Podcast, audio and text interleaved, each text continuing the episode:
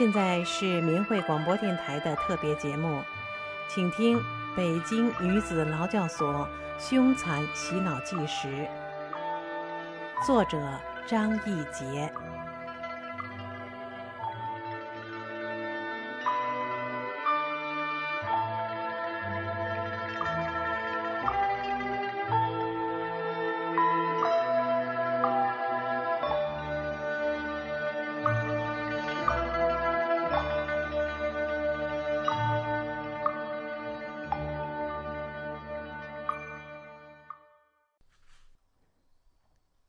当人类仍不警醒，人仍不反思自己，依旧无尽的作恶，那时的萨斯就不是今天的警告人了，而是对大法所有善恶的终结大兑现。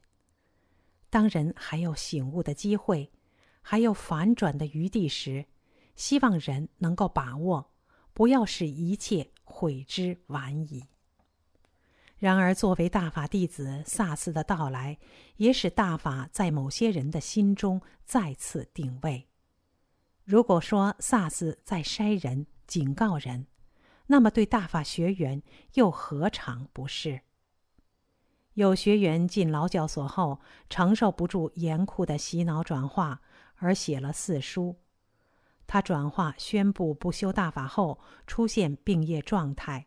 而被送集训队的病班，难能可贵的是，后来他冲破魔障，勇敢地站出来宣布四书作废，兼修大法。一场萨斯不知唤出他心中的什么执着，他对法的正念正信再次倾斜。当萨斯过后，一切重归平静，生活又恢复了它原有的秩序。劳教所大院外集中的警员解除了隔离，撤回家的又回来上班了，排班重又恢复以往，一切仿佛不曾发生，仿佛大势已去。为了早日结束这梦魇一般的日子，他再次写下了四书，向邪魔缴界，因而获得提前两个月的减刑，回家团聚去了。人间的萨斯没能使他正念思考，他心中的萨斯却再次了断了自己的宏愿。希望这样的学员奋力赶上来，不再迷茫。有些学员在法中患得患失，把修炼当儿戏一样，形势好点就转过来，形势严酷就再转到邪恶那边去。在劳教所里左右摇摆，四次五次的翻来覆去。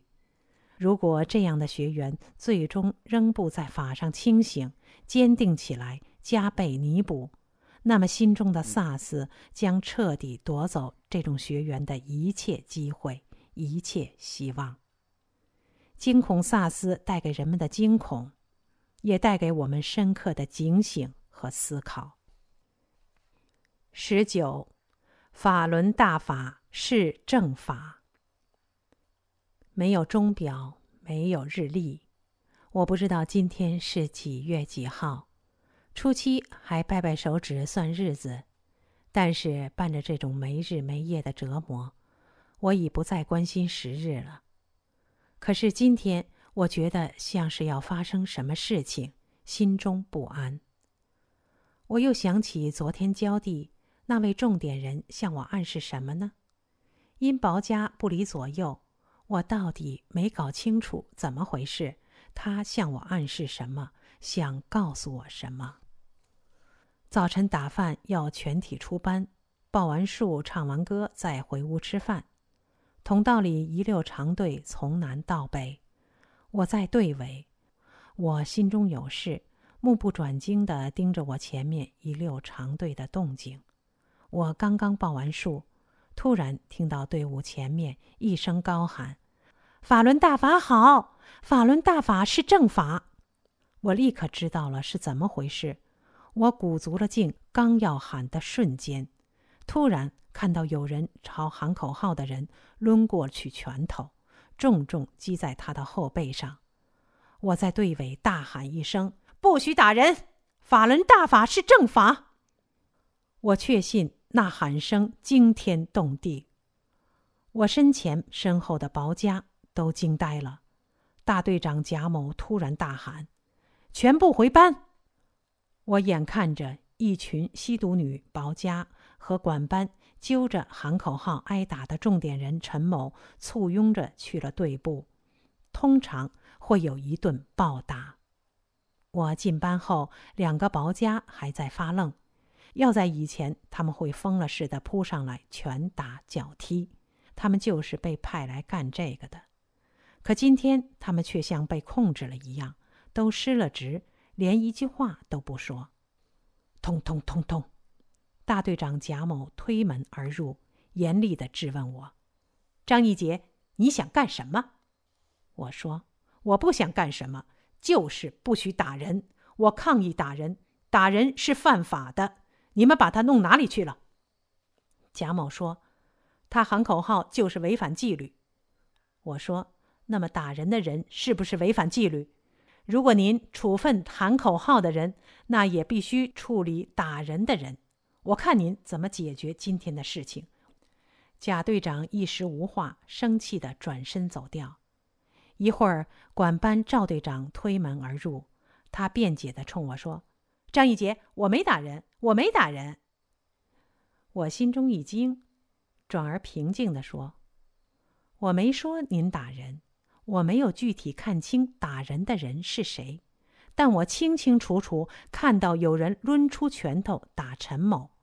如果处理陈某，我也严正要求处理打人者。”赵队长离去，我决定不吃饭。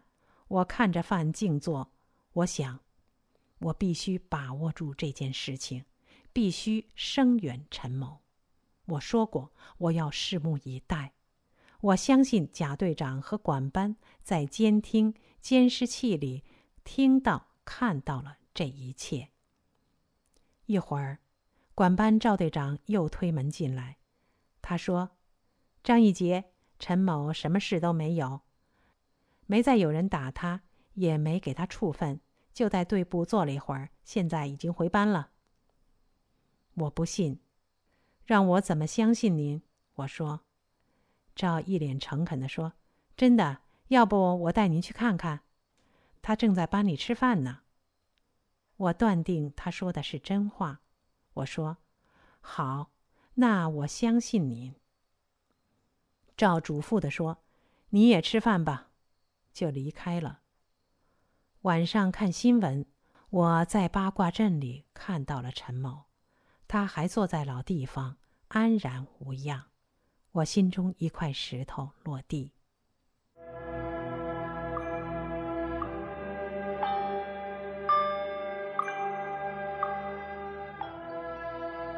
听众朋友。您现在收听到的是张义杰写的《北京女子劳教所凶残洗脑纪实》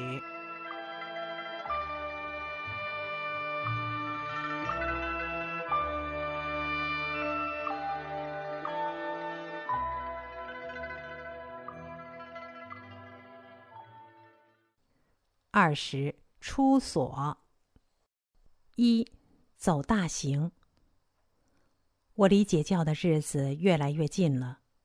我解教的时间原是两千零二年九月，加刑十个月后变成了两千零三年七月。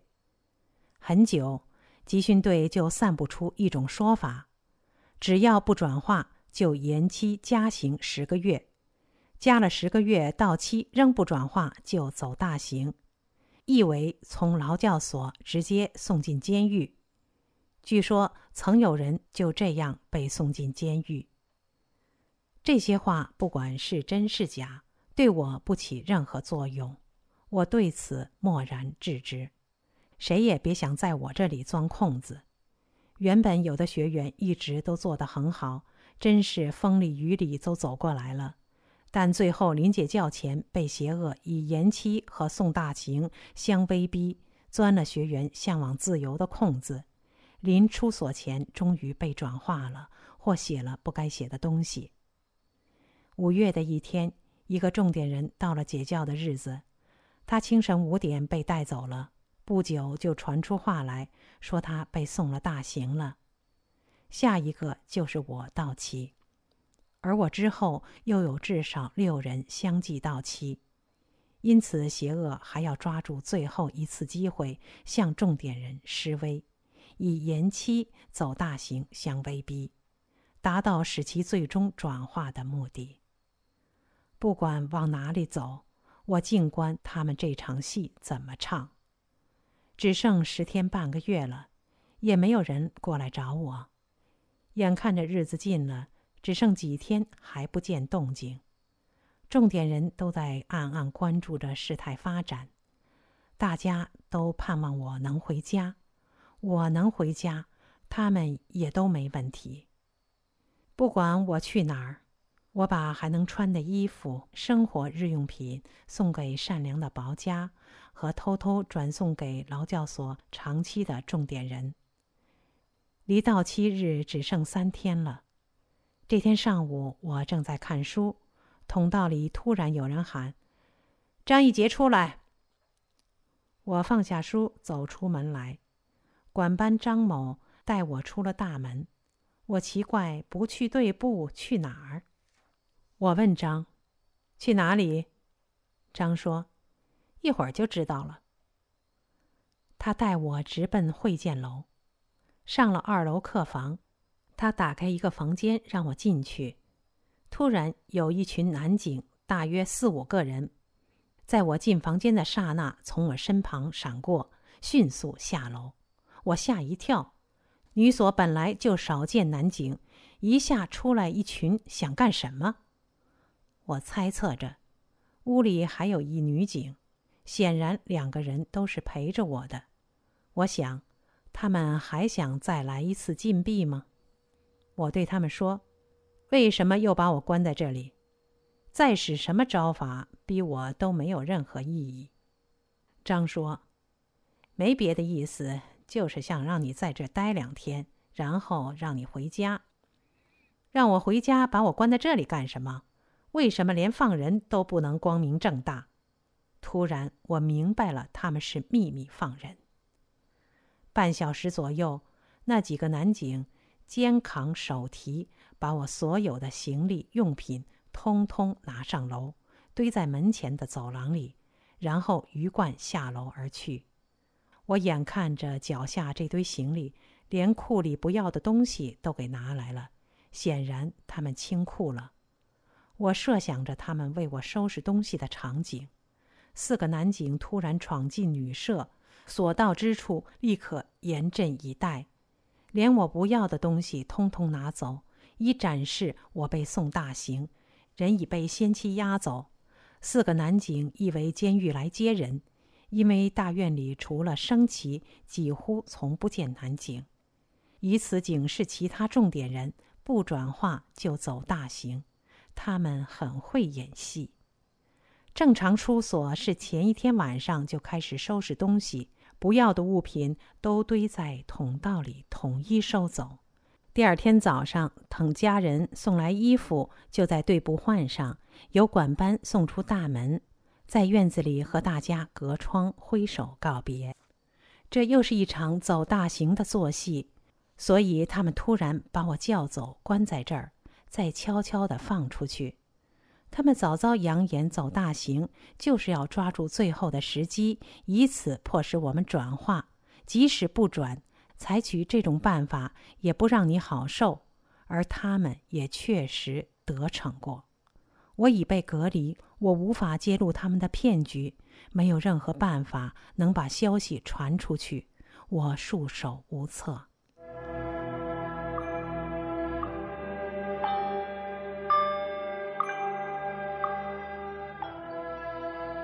听众朋友，您现在收听到的是张义杰写的《北京女子劳教所凶残洗脑纪实》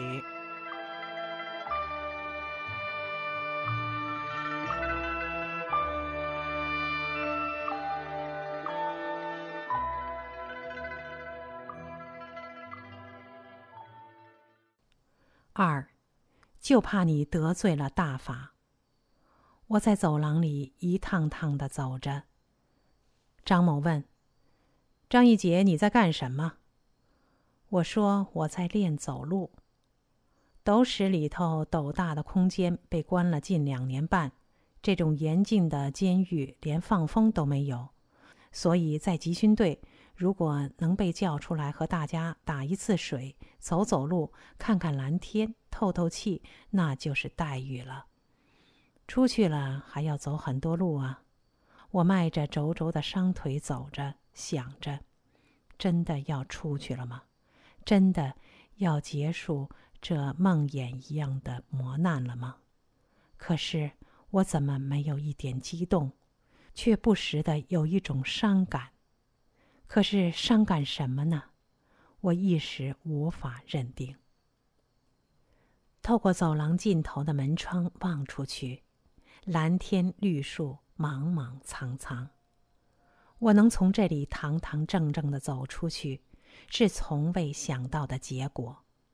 每次看着那些学员挥手离开这里，心中深深的为之感叹遗憾，认定那不是我的路。我常以为我修炼的路会在脚下这块土地上走完，从不曾想过外面的绿树蓝天，仿佛它永远不在。如今咫尺近在，迈出一步。就是那大千世界，可它依旧滚滚乌云，夹雷斜电。迈着膝盖哗哗响的双腿，我慢慢的走着，想着，却不由得再次憧憬法正人间的那个伟大的日子。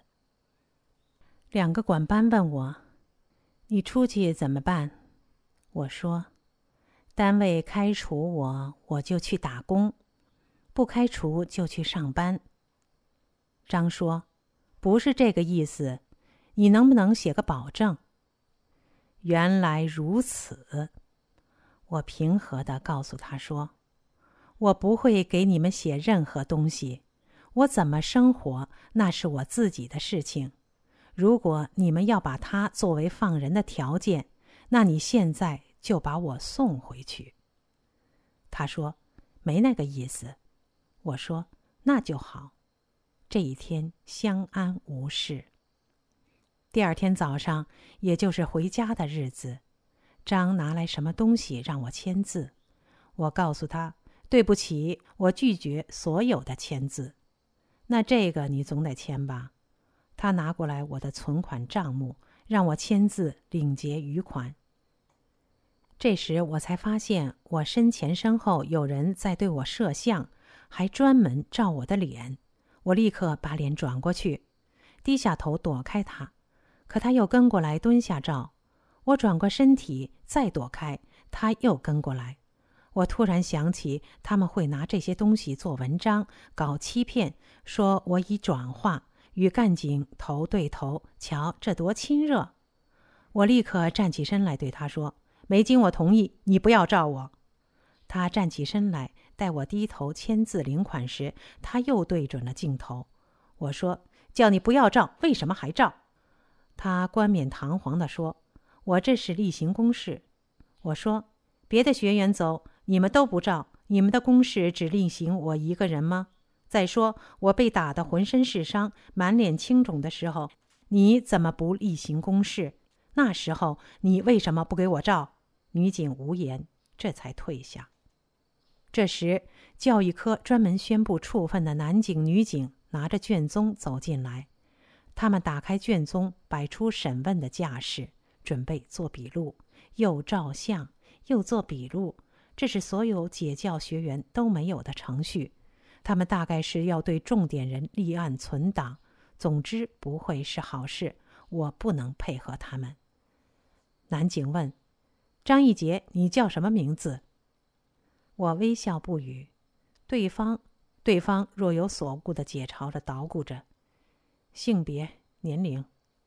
张一杰，你能保证如实回答以下问题吗？我说：“对不起，我从不向谁保证什么，也从不回答任何问题。我对接下来的一连串的问询代之以沉默。你犯什么罪错进来的？女警帮腔了。我说，我没犯任何罪，更无任何错。对方无不讽刺地说：“那你怎么到这里来的？”我说：“那是你们无视法律、践踏法律、滥杀无辜。”这么说，你没犯罪了？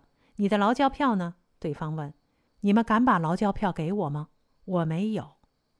他真的跑回办公室，拿来劳教通知书，不依不饶的再次向我宣读劳教通知书上的定论，然后说。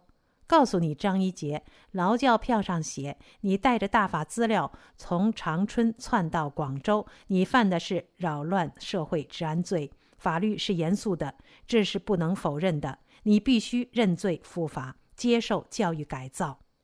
我说，既然你这么讲，我就要与你说说清楚：一。你们说的大法资料只是三月十日以后发表的，强制改变不了人心。这篇经文是两寸见方的一张纸片，插在电话本后页，根本没有任何资料。二，退一万步讲，那篇经文算资料，那么我是两千零一年一月二十六日大年初三被你们逼迫离家出走。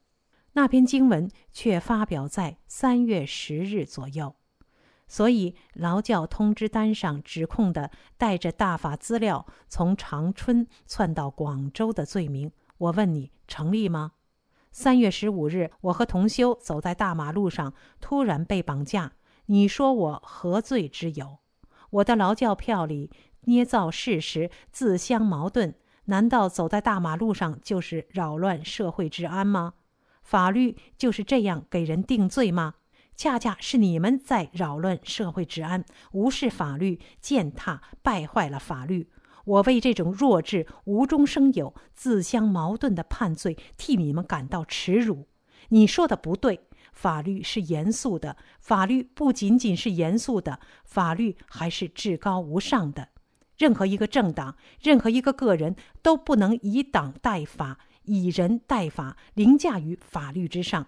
中国的现行法律哪一条款规定，思想观念与其有异议就判劳教，置你于死地？你还奢谈什么法律？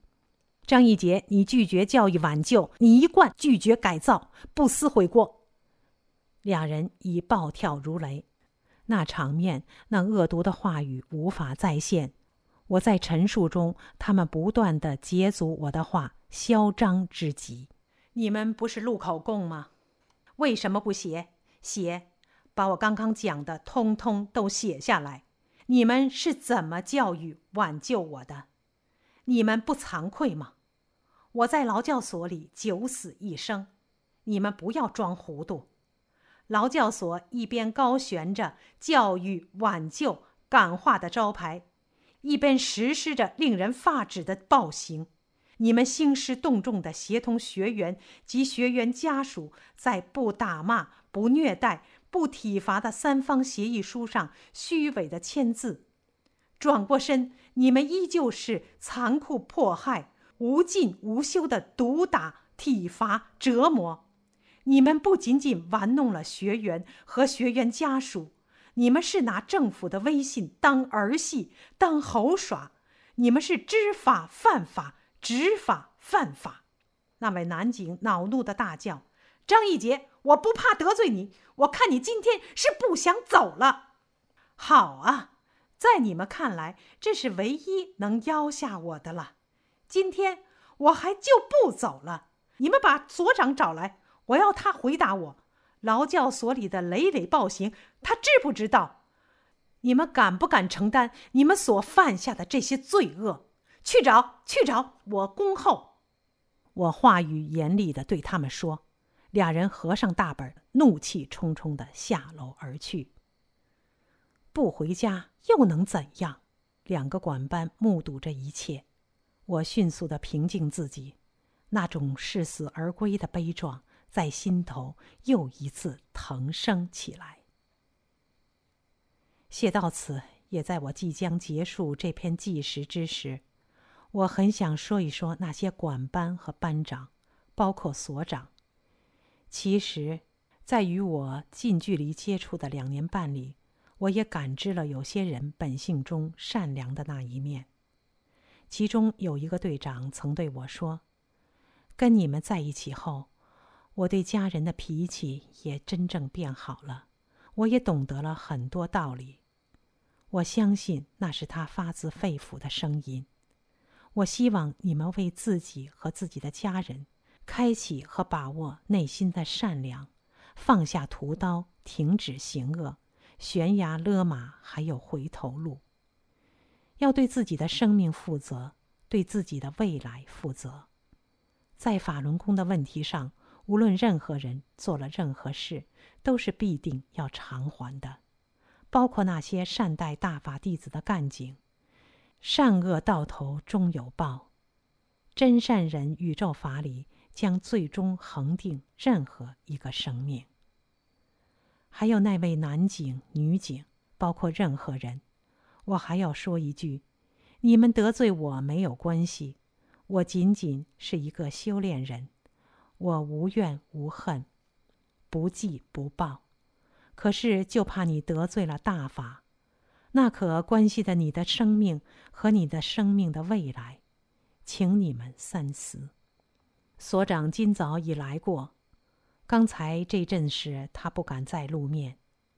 集训队的大队长赶过来，把我向三大队焦某索要的多次的家信转给了我。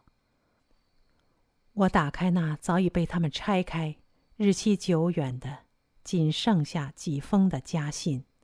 慢慢的读着，心头怅然，慈悲使我感到一切都过去了。他们居然不断的安慰我，劝我换衣服回家。他们说：“干嘛那么认真呢？好不容易到期了，快回家吧。你的家人，你们部机关党委书记，研究院的院长，那么多人都在传达室等着你的，快换衣服吧。”在几个女警的招呼下，我终于换上家人带来的衣裤鞋袜，慢慢下楼来，朝着出所的大门走去。走到楼头，刚一拐弯，我突然愣住了。真是天助！集训队除了重点人之外，几乎全体在管班的带领下，和我迎头走了个大对联。学员们一脸惊讶，那表情分明写着“没走大行，回家了”。两边队长的表情别提多精彩了，惊愕、埋怨、懊丧，全都写在脸上，就差喊出来了：“怎么搞的？真是糟透了，穿帮了！”我则微笑着目视着他们，和他们相背而去。我回家的消息，十分钟之内就能传遍整个集训队，走大型的七人之谈将彻底败露。